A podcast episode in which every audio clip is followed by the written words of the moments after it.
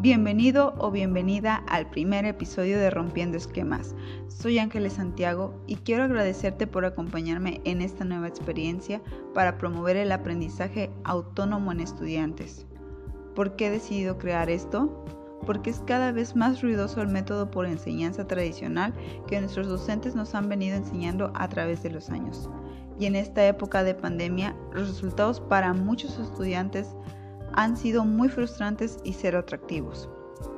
Como estudiantes, hemos experimentado el cansancio por hacer los mismos resúmenes, exponer por el maestro y tener que hacer cantidades grandes de trabajo para cumplir con lo que se nos ordena.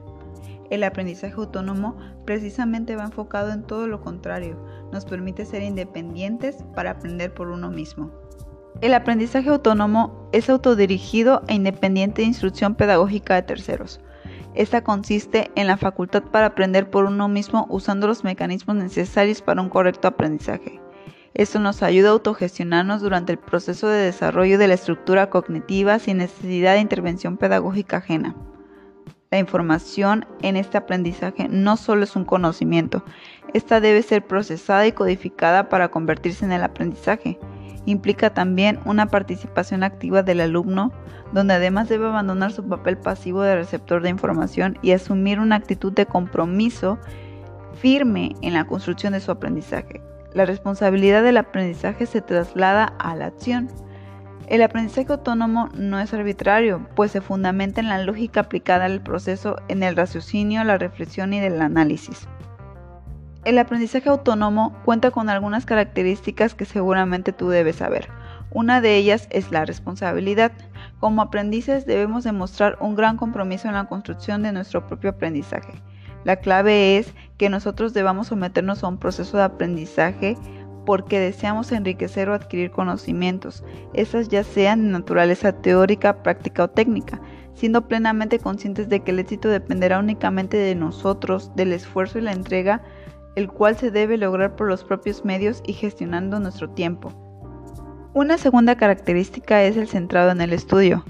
El docente es un facilitador del aprendizaje, pero el aprendiz juega el papel determinante en el proceso de este aprendizaje, en este caso nosotros. Una tercera característica es el ser creativos, buscar los medios y diseñar estrategias para enriquecer el aprendizaje y solucionar los problemas que vayan surgiendo. La cuarta característica es el ser automotivador. La motivación a desarrollar el conocimiento nace del aprendiz, no del docente. El ser autodependiente es una característica más a esta lista. Aunque bien puede, y de hecho lo hace, el aprendiz solicita asesoría básica, pero no requiere supervisión docente debido a que asume la responsabilidad de sus deberes. Y como última característica es el desarrollar capacidades, buscar y solucionar problemas, desarrollar la habilidad de análisis, síntesis y capacidad de trabajar en equipo y en cualquier ámbito. El ser un estudiante autónomo requiere de compromiso, esfuerzo y constancia. Estamos tan acostumbrados a la enseñanza tradicional que salir de la zona de confort a la que nos tienen acostumbrados es todo un reto. Pero es hora de volvernos independientes y agarrar las riendas de lo que queremos aprender y por ende del éxito que deseamos tener.